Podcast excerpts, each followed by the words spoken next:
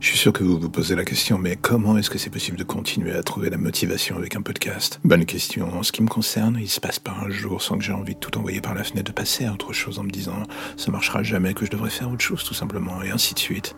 Je vous passe la longue liste de développement des problématiques. Je pense que vous la connaissez déjà. Alors avec désormais plus de 200 épisodes au compteur, je me dis que d'un côté, je pourrais entrer dans la case du bon bah c'est bon, on arrête, t'as fait le tour des choses. Ce serait une option, pas forcément la plus solide ni la plus attrayante. Pourtant, dans mon fort intérieur, j'ai envie de voir jusqu'où peut aller ce projet. Est-ce qu'avec le temps, je commence à me dire que les choses ne vont pas forcément aussi vite que je pensais? Peut-être. Après, si l'on s'arrête dès les premiers doutes, remous, signes de problèmes à l'horizon, peut-être qu'on n'est pas fait pour ça, tout simplement. Bossant sur du journalier, je m'applique de surcroît une routine de travail qui n'est pas des plus simples. Produire 5 jours sur 7 et parfois plus, ce n'est pas vraiment le genre de Zumba qui permet de se reposer pleinement. On est toujours au taquet à chercher l'idée du jour. Parfois dealer avec le fait qu'on n'a pas d'idée, justement. Parfois qu'on a peur de faire de la merde, mais qu'on s'en fout et qu'on se fout justement une pression pour poster quand même. En gros, si vous êtes derrière un micro, je pense que cette pression idiote, vous la connaissez parfaitement. On a tous eu ce moment où on se dit, mais il faut que je continue pour que ça marche, que cela existe et j'en passe un niveau absolument abyssal de justification à la con pour continuer à foncer dans le mur. La pression parfois est nécessaire, bonne ou permettant de se dépasser. Ça, c'est pas,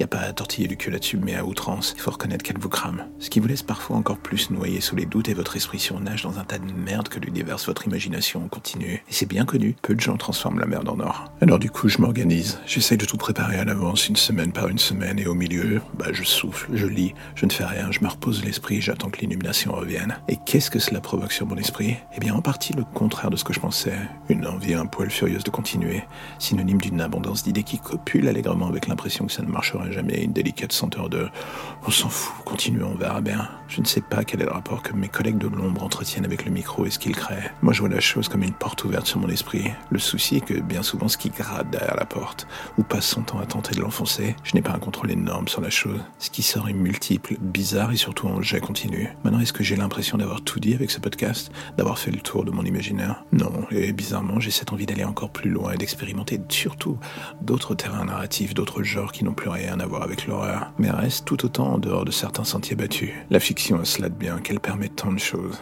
Il me reste juste à décider de sauter le pas.